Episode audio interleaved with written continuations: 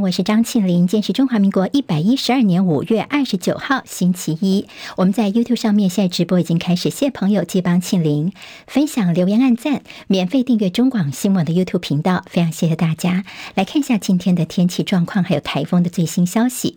玛娃台风在昨天下午两点钟减弱成一个中度台风，它是越走越慢，预计明后天开始是转向的过程，向北转，往日本方向移动，最接近台湾的时间点也是在明后两天，不排除在今天下半天到明天清晨会发布海上台风警报。至于发布陆上台风警报的几率会比较低哦。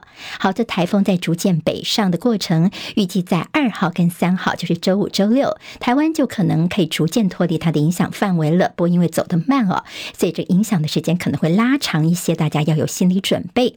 这个台风在接近日本之前，有可能会变成一个温带气旋。今天的天气受到台风外围环流沉降影响，新竹县、苗栗县、台南市跟高雄市近山区或河谷发高温的黄色灯号。外围云系影响大台北东半部跟恒春半岛有局部短暂阵雨。随着台风的北转而上，台湾各地都要留意长浪跟强风。国际上的焦点：土耳其总统大选第二轮决选，现任总统埃尔段以过半支持率成功连任了，也反映了在飙高通膨还有二月强震还是震不垮现代苏丹，就是埃尔段他的地位。埃尔段出马参选至今还没有尝过败仗，他已经担任过土耳其的三届总统，而接下来五年他要继续的领导土耳其。乌克兰昨天叫做基辅日，庆祝建成一千五百四十一周年，但是遭遇到乌俄战争爆发以来最大规模的无人机攻击。俄罗斯彻夜出动了五十九架无人机攻击，乌克兰则说他们击落了五十八架，基辅有两个人丧生。英国《每日邮报》等外国媒体报道说，六十八岁的白俄总统卢卡申科上周跟俄罗斯总统普廷在闭门会谈之后，他被紧急送医，目前情况为危急。俄罗斯方面派出最好的医生抢救他，以免有人揣测是克里姆林宫下毒的。拜登跟美国众议院议长麦卡锡终于就提高美国的举债上限达成了原则性的协议，避免联邦政府在六月初陷入倒债危机，全球金融市场都松了一大口气。好，他们的协议呢，将联邦举债上限提高十三点四兆美元，为期两年，得以安度明年的总统大选。但是还需要经过两院在三十一号表决通过之后才能够生效。不过现在在民主共和两党内还是有部分杂音。大陆的国产大型客机 C 九一九昨天首度的。商业载客飞行成功，从上海飞往北京。虽然被称为叫做大陆的国产大飞机，但是国产率大概是六成，一些核心技术还是依赖西方。华尔街日报则是评论说，C 九一九的商飞代表波音跟空中巴士几十年来的双头的垄断地位受到了挑战。红海创办人郭台铭在十七号祝福侯友宜获得国民党征召参选之后，隔了十二天，昨天晚上郭台铭再度发文，他在脸书上面呢是细数自己五十年的创业路，重申台湾要变成科技岛，强调青年创业家是台湾的未来。好，台风的外围带来大浪，要特别小心。宜兰跟花莲昨天在海边戏水，都传出了不幸溺水的事件。花莲有一名国小的男童溺毙，而在宜兰呢，是有一位二十五岁的张姓职业军人跟十三岁的国中少女，他们透过交友软体认识才一周，昨天首次见面呢，到宜兰的情人湾去踏浪，一个大浪打过来，两个人都落水。男子自行游上岸，但少女到现在还下落不明，今天还要继续搜寻。警方讯后依涉嫌掠幼罪，把张姓男子函送法办。长照悲歌，五十五岁的王姓男子独自照顾长期卧床的八十二岁的老母亲，昨天被发现母子双亡，陈尸在新北市树林的住处，尸体都已经腐烂了。好，我们接下来进行十分钟早报新闻，用十分钟时间快速了解台湾今天的日报重点。今天中时跟联合头版头条都是赖清德，他在昨天对于台大学生在座谈的时候回应学生的谈话，他提到了核能问题。大家说这个反核的风向转变了吗？中时报今天的头版头条标题叫做赖清德说停机核能机组维持可紧急使用。好，反核的风向转变了吗？昨天他对台大学生，因为当孩子们质疑说，台湾如果被封锁，那我们的能源问题怎么办呢？好，在赖清德昨天的这个谈话出来之后，学者解读这位当前的能源烂摊子，赖清德赶快来提出解方。联合报今天头版头条同样是这个消息，说飞核松动了吗？赖清德释出风向。好，那么他说呢，在这个规划紧急的时候能够启用停运的机组，在也则批飞核政策的大失败。好，其实还记得吗？在前几天的时候呢，民进党的这个智库，就是他们的一个基金会的副董事长哦童子贤呢，他在核能政策方面曾经抛出核一、核二重启。而蔡英文总统在五二零就职的时候呢，被记者问到，他则说啊，这应该是童子贤个人的看法。但只隔了八天，赖清德他昨天就释出核能机组紧急使用这样的风向，外界也关注民进党的二零二五非核家园路线是否出现了松动？好，赖清德的谈话也是蔡政府官方首度公开承认，让已经停机的核能机组保有再运转的可能性。好，那么到底有没有可能呢？两大难关，一个是法规，一个是燃料棒的储存问题。今天呢，推荐联合报的那页 A 三，整个全版算是很呃详细的，从各个面向来告诉大家，我们如果。要把我们的核能延续下去的话呢，可能几个要注意的重点，一个就是重启核电的话，专家说可行，但是执照必须要严才可以。黄世修表示，民进党已经意识到了非核论述转向才有机会胜选，但是呢，会不会是纸上谈兵而已呢？环保团体说，别把核能当作口水。原能会表示，已经停机的机组维持紧急使用，在核一跟核二呢是没有办法做到的。好那么对于核机组的，他们要再重新的运转，不是什么开关一开它就开始运作，像我们的电灯开关一样哦。好，那么是不是呃说动就动的？像核一跟核二来说，核一已经有些设备被拆除了，核二的燃料池已经爆满，没有办法运转。这两个问题是在核一、核二呢，现在直接面临到的。但是在运转当中呢，南部地区的核三厂或许是可以做到。好，怎么样让可能这个呃停机的机组还是能够维持紧急使用的？可能有一个做法，其实我们的核电机组呢，他们每年都有进行一些大修哦。也就是说呢，即便是呃让它停了之后，你还是让它在一个大修的情况之下，也就是呢，他们随时还是可以运转起来。在核三厂部分，这是绝对可行的。柯文哲昨天在面对学生说话的时候，他说：“我们不能够只要台积电，不要核电。”好，那么特别是你现在要用电的话呢，你又不让电价。大涨，这些是非常不务实的。侯友谊，国民党总统参选人呢，他的能源政策，他之前已经提过，说非核做不到，能源配比一定要调。赖清德算是抢年轻选票，说真心话。其他的核能政见的转弯，在过去呢，今天联合报整理一下，呃，已经有蛛丝马迹哦。其实现在你看，之前呢，李远哲曾经说蔡英文就要卸任了，他一句话说，反正二零二四之后不是我的事情。但是你赖清德才是民进党要角逐总统大位的人，你必须要未雨绸缪。要到是你当选的话呢，接下来的缺电啊、能源问题就是落在自己的头上了，也因此会看到呢，赖清德必须要提前拆弹。好，那么今天一定还会有些后续的效应。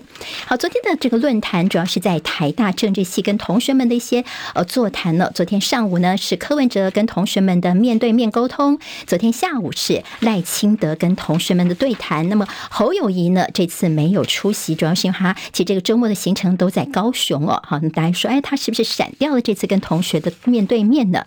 赖清德昨天跟同学讨论的时候，他有改口。之前他曾经说：“同学们，你们有没有觉得说现在房价有在降低呢？”后来引起了很多的挞伐。他昨天跟同学们改口说：“嗯，对对对，我以前也是租屋族哦，我知道这房。”价的确是偏高，会继续的推推动社宅。自由时报大作是赖清德说，居住正义当选总统的重要工作。目前的房价，年轻人很难买得起，政府是责无旁贷，并且说加强打诈，扫除黑金枪毒的决心不变。至于在两岸议题方面，赖清德强调，我们都是和平的这个和平主义者，跳脱旧框架、老方法来处理。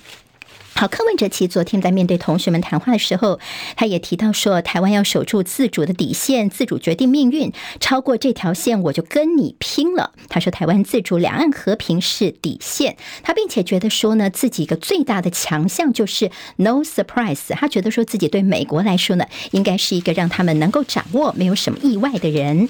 好，今天联合报其实就提到了这葛莱仪到底跟柯文哲所谓的对错嘴，黑白集提到的是葛莱。这是华府的两岸专家日前说，赖清德的台独发言让北京紧张。北京对侯友谊则是比较不熟悉，可能把他跟李登辉联想在一块。相较之下呢，可能对岸还比较愿意支持柯文哲。